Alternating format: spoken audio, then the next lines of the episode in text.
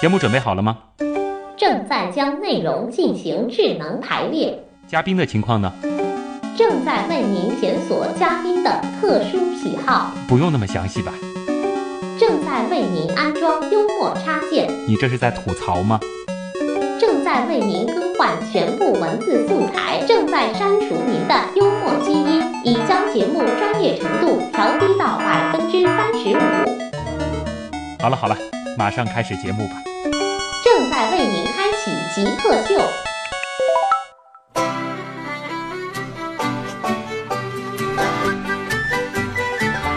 欢迎回来，这里是极客秀。我是自从了解了深海之后，就特别想做一次潜水器的蓄动。大家好，我是正在做载人深潜期的周兆英。嗯，其实我前面还在用“深海”这个词。通过了上半部分访谈，我觉得今天我们的主题应该是深渊。对，那今天我们请到的呢是彩虹鱼深海科技产业发展集团总裁助理周兆英。我们前面在聊彩虹鱼的时候，我们知道它能够达到一个不可思议的深度，就是一万一千米。那么在比较了之前到过这个深度的凯梅隆的那台深海挑战者号，我们也知道了彩虹鱼它是能够在下面进行作业的。那么作业的这个概念，就是说我们能够在下面收集一些标本，呃，抓一些海底的生物，对采集一些矿石。海底矿石。对，嗯，那除此以外还能做什么呢？是这样子的，就是我们目前的载人潜水器，它会配备这个供呃海底作业的一些装备下去。嗯就像刚刚徐东讲的，我们可以这个抓鱼，可以抓石头，呃，去圆呃中国人一起一直这个五千年来追求的一个梦想。嗯，下午叫当桌币，下五洋捉鳖。 那么除了捉鳖呢，其实我们还可以进行一个非常重要，也是非常非常大工作量的一个工作。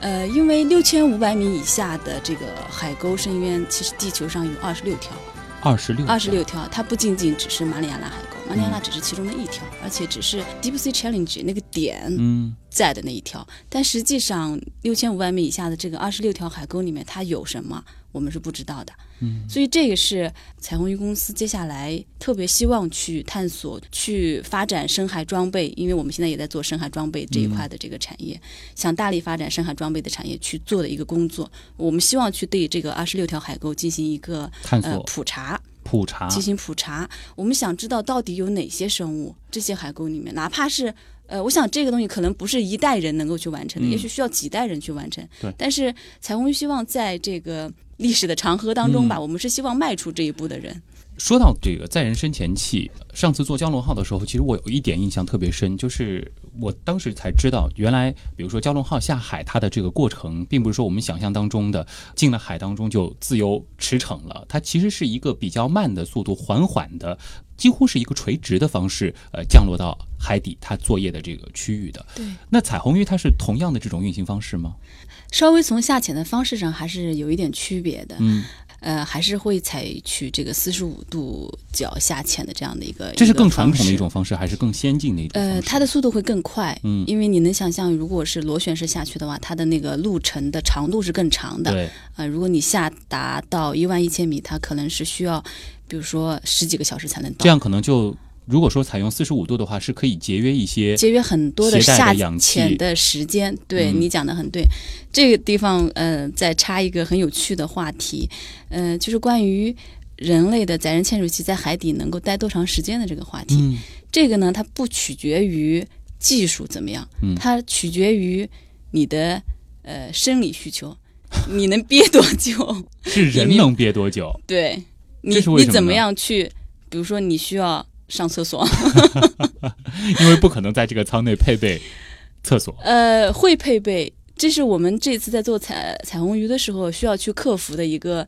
呃因为上次我就一印个象问很深，题，蛟龙号是没有装厕所。蛟龙号是没有的，啊所以当时蛟龙号崔老师、崔文胜老师就讲说，你一泡尿能憋多久，我们就在能下面能待多久。所以啊伟大的科学家有的时候会被这种难题给难倒。嗯，那么我们呃这次在做彩虹鱼的时候呢，也是这是我们要去重点去克服和攻克的一个科学嗯难题。就想要提高在深渊底下的一是个的嗯生活的质量。对，那在海底，我们的这个运动速度呢？呃，上次我就记得好像嗯蛟龙号它在海底是一个呃缓缓的一个移动的一个状态对啊、不是像我们想象当中的感觉是在陆地上开个小车那样飞驰嗯，的。我们也一样，嗯你你能想象它不可能是在海底能够飞驰的，嗯但是彩虹鱼这一次呢，它会增加它的横向移动的能力，嗯会根据海底的这个地貌自动去探测高度，然后上上浮和下潜的这样子的一个一个装置。嗯比如说它会保证跟海的海面有一个二十公分或者三十公分的距离。嗯那么碰到山的时候，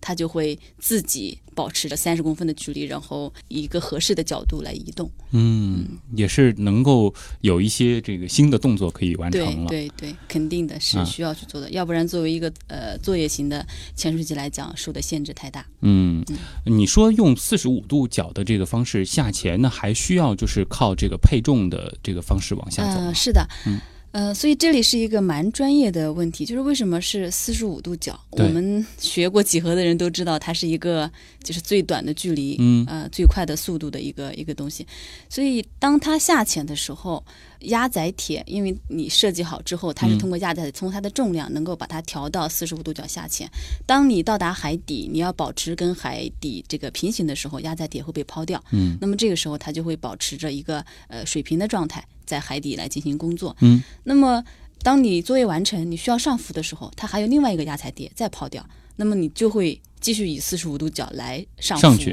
对，啊是这样的一个工作原理。彩虹鱼现在下过水了吗？或者说它现在是呃处在它生嗯长发育的哪个阶段？目前还没有下水，嗯呃，但是今年的这个十一月份的时候，呃，万米级的无人潜水器会在中国南海进行海试。嗯，那这个海试呢，还是这个嗯三千米、四千米的这个这个深度的海试。嗯，啊、所以彩虹鱼号载人潜水器，我们目前的计划是二零一八年年底或者是二零一九年年初的时候去去冲刺直接冲击马里亚纳海沟。它的第一次下水就准备直接冲击对，马里亚纳海沟。呃，这个是这样子，就是我可以直接到马里亚纳海沟，但是我是不是需要下到一万一千米？啊那我可这以个先试试看三千、四对千、对七对千这，step 样。 by step 的，对，嗯，大家对于一万一千米这样一个深度比较印象深的是卡梅隆，我们前面提到的那一次，在之前人类还到过那个深度吗？到过，但是之前到过的这些。它都不属于这个海底作业型。啊，刚刚我在节目的之初的时候就说，一九六零年，当沃什和他的一个呃同事，另外两个科学家嗯就已经到达过一万一千米的地方。但是到目前为止，没有一台潜水器是可以在这样一个深度进行作业的，可对以这样理解吗？对，可以这样理解。所以说，如果彩虹鱼未来成功了，它将是创造一个世界纪录。是的，所以我们现在正在做的这个流动实验室呢，也是呃目前为止世界上最先进的一套可以在深海作业的这个流动实验室，流动实验室对在深渊作业，深渊作嗯业，对。真是不可思议啊！其实，呃，今天我觉得聊到这儿，大家可能最震撼的就是在深海之下的深渊。现在可能会觉得在深渊之下还有东西，但是现在人类其实对于深渊这一个层面的了解还是太少太少了。是的，所以我们希望能进行普查。其实可以想象，嗯，有太多太多的东西是我们不知道的，在海底，我们不知道是不是还有除了别的生物以外，还有别的这个呃生态系统、嗯别的物种。嗯，不可所思以议，每一次下去都会有新的发现。是的，这也是现在我们为什么要制造这样一台更厉这样害一的台设载备嗯人潜水器和这一套系统的一个原因。这里可能还需要去补充一下，它为什么不是两台载人潜水器？哎为什么是一台载人潜水器加一台无人无的人加三个 lander？是因为两台太贵了吗？将来可能未来哈，可能会有两台、三台，就它会变成一个像现在我们有的这些机器一样。嗯，那么目前为止呢，它这一套系统它是互相去支撑、互相去工作的。嗯，换句话说，我拿蛟龙号来打比方，蛟龙号呢已经到达了七千米。打个比方，如果就当年崔老师在下潜的过程当中，其实就有遇到过类似的情况的，就是呃，因为被一个东西挂住，嗯所以当时在海底腾起了很大的这个这个这个泥沙，嗯当时就什么都看不见。但是在那样的一种情况下，如果这个时候有另外一台无人潜水器可以下去看一看情况，其实它可以互相支援，就这套系统它是能够互相支援的。一个编队，对，它是一个编队，它是一个一个集团军，你可以这么嗯这么去战斗认为小组。战斗小组嗯是的，啊，那其实相信大家现在也非常期待啊，也是期待着彩虹鱼能够嗯早一点下水，大家也可以共同庆祝这个令人振奋的时刻啊！我们又一次站到了一个世界的最前沿。今天节目还剩下一点时间，我们把时间交给网友，我们进入问题来了，听听大家对于彩虹鱼、对于深渊还有怎样的问题。你心目中谁是 Jake 呢？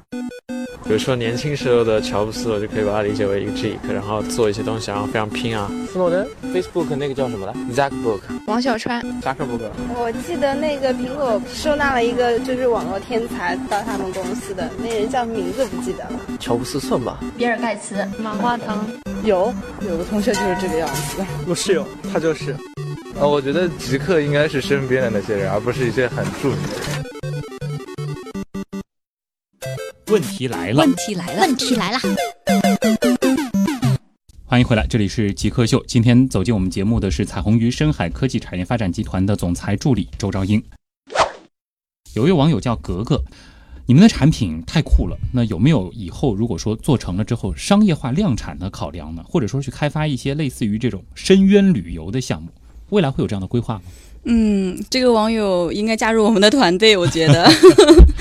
嗯，当然了，作为一个企业来讲，他呃来做这件事情，除了梦想，嗯除了呃这个激荡人心的事业以外，他也是要去呃盈利的。对，只是在最初的时候，我刚刚也有讲过，团队在最初其实没有特别想明白盈利点和盈利模式是什么。嗯啊、但是慢慢的，经过一年多时间的这个探索呢，我们呃到今天已经有一套自己的这个呃模式存在了嗯啊。呃，告诉大家一个好消息，我们二十六号的时候已经在浦东科创板呃进行挂牌上市嗯啊。对于这个呃资本的二级市场，可以直接来购买我们的这个股权了。六月二十六号，六月二十。六号啊，对，是是这样子的。那普通老百姓能购买到你们的股票吗？呃，目前还没 有 IPO，但是啊普通老百姓能不能够去买，可能呃具体需要一些操作啊吧。如果你感兴趣，我帮你留 意。哦，我相信可能有些朋友听了今天的节目，应该会很感兴趣。呃，对呃，是这样。然后呃，我们刚刚网友说这个深海旅游啊，这些是不是有规划？嗯呃，当然。所以我们的框架里面，除了我们的呃海洋科技板块以外呢，嗯我们还有另外的两个板块，一个是呃彩虹鱼深海呃文化传媒公司，嗯，也文已化经传媒对文化传是媒。帮着拍一些深海的这个，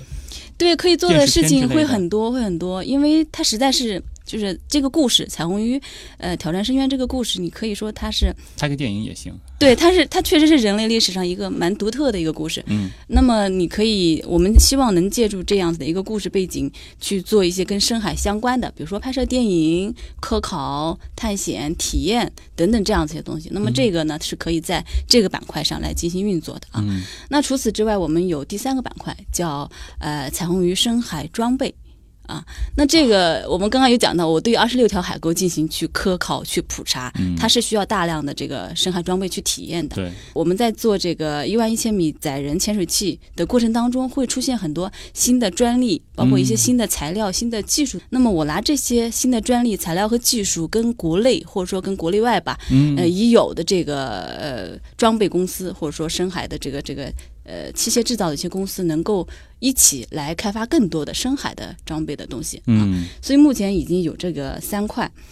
嗯、除了这个以外呢，其实你也呃，网友应该也能，大家也能想象得到对，做这三块其实需要蛮大的这个科研力量的支撑的。所以我们也是号召，呃，浦东做这个国家重点实验室的这个号召，国家说要打造呃国家级的重点实验室，嗯所以我们分别为这个深海生命科学和深海装备制造配备了两个实验室，分别在临港和浦和浦东的张江。是深海生命科学、深海装备制造。这两呃，个深渊生命科学深和渊深海呃装备制造，深渊生命科学，嗯，对因为接下来的这个问题就是骨头哥问的，说你们公司招人吗？需要什么专业的人才啊 呀、当然招啊。嗯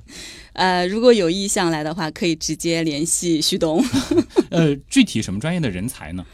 刚刚讲的这个深海装备和呃文化传媒，其实我们都需要，就目前都还在这个大幅度的这个扩张的一个一个一个哦，不一阶段定你是要科研背景的，哪怕是文化传媒这个相关的背景的也可是的以。，是的，是的。呃，刚刚有讲这个实验室，其实实验室里面的这些人才呢，会由三部分组成。嗯一个呢是跟我们本身来合资做这个事情的原有的那个企业的人才。嗯那第二个呢是深渊中心，就是我们在做这个做这个科技项目的过程当中，已经掌握这些科技技术的人。嗯第三个就是彩虹鱼公司需要自己去配备的这些人才，啊所以就包括呃刚刚讲文化传媒也好，这个呃深海装备也好，相关的这些专业的人都是需要的。嗯，欢迎大家的加入。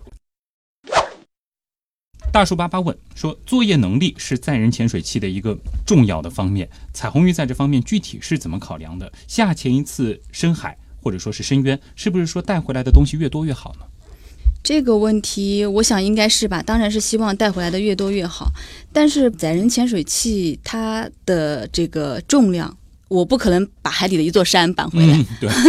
我的东西搬回来之后，比如说海底的这个呃生物，基本上搬到陆地上它是会死亡掉的。嗯，所以我把它搬上来之后，怎么样去进行培育，怎么样去保存它因的为它这习个惯了新那鲜种和生高命压的这种环境，对，所以这个也是我们去成立深渊生命科学应用实验室的一个目的所在。嗯，我们现在不贪多，但是希望能把带上来的仅有的一些东西最大化的去利用。嗯，啊也是可能这是样的想能够更精准的带一些精 品回来。对，是的。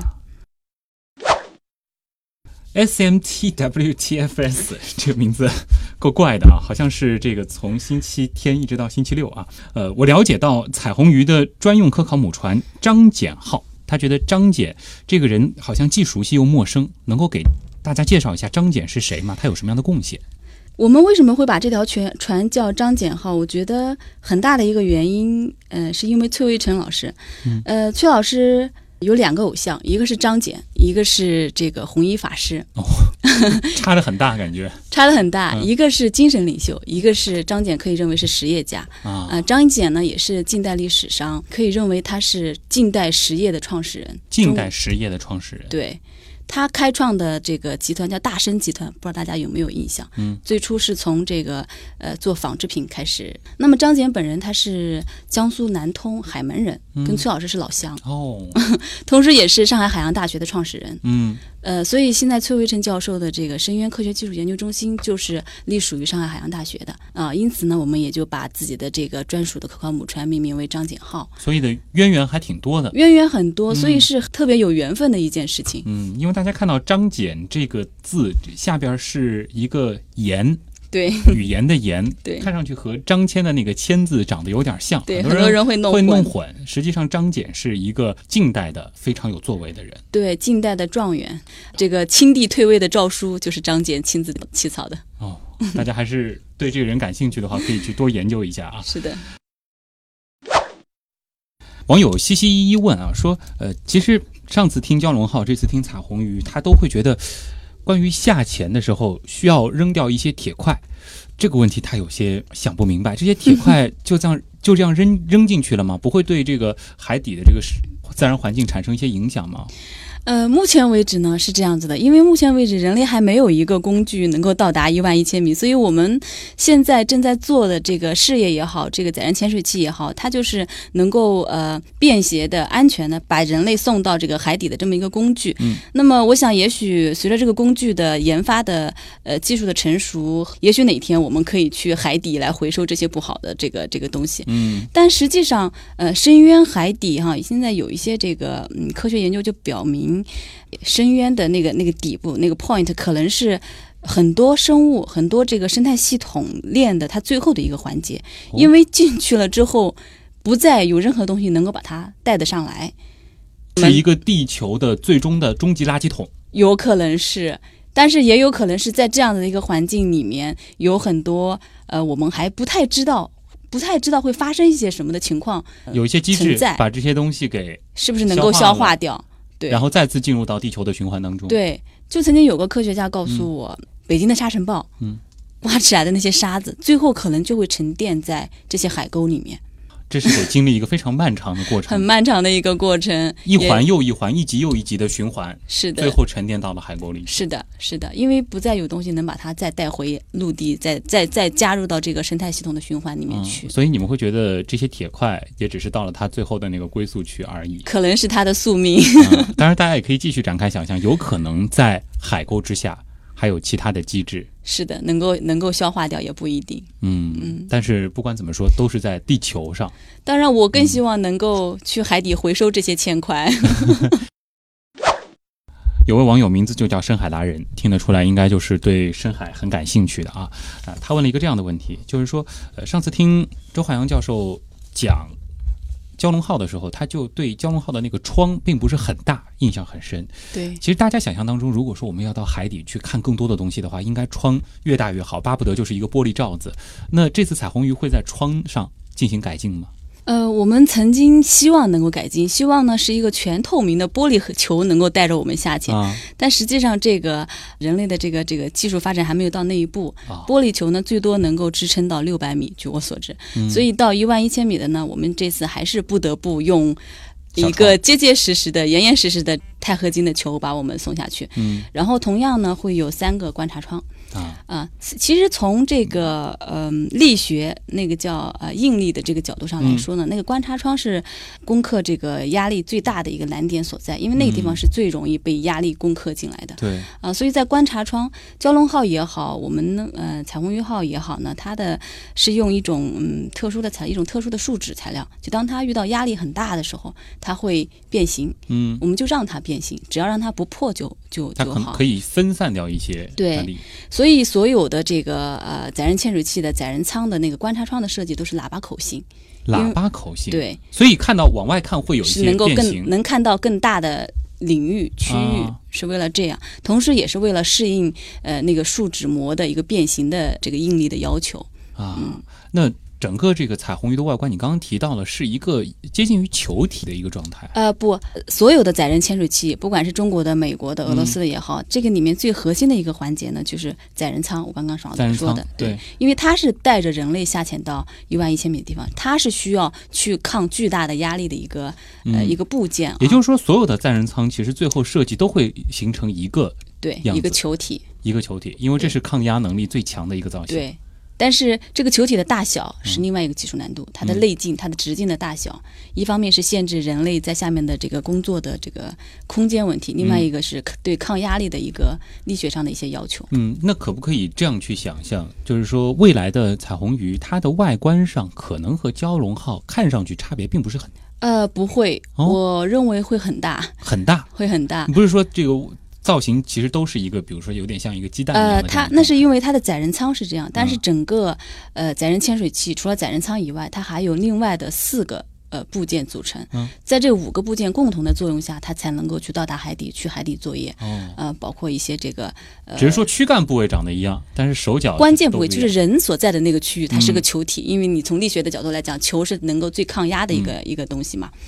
那彩虹鱼现在的外观设计呢，已经进入到第二轮的这个设计阶段。嗯，啊、第一轮的时候其实还是跟蛟龙号的区别不大的。嗯，第二轮呢，我们就大胆的发挥了一下这个设计师的想象力，把它嗯做成了一条鱼，呃，一条很 Q 的鱼。啊很多人是相真信在长得媒有点体像鱼了。对，在这个媒体报道上，很多人可能都看过照片，嗯，呃，但是这个呢，还是需要这个科学家去论证这个外形能不能够抗压，适不嗯适合一些流体力学的方面的一些呃要求啊。所以这个还只是在第二阶段，至于第三阶段，也许第四阶段，它最终的呃形状，我们对它的一个设想，我们希望。把自己的这个这条彩虹鱼，或者说把彩虹鱼的这个载人潜水器嗯做成海底的破手，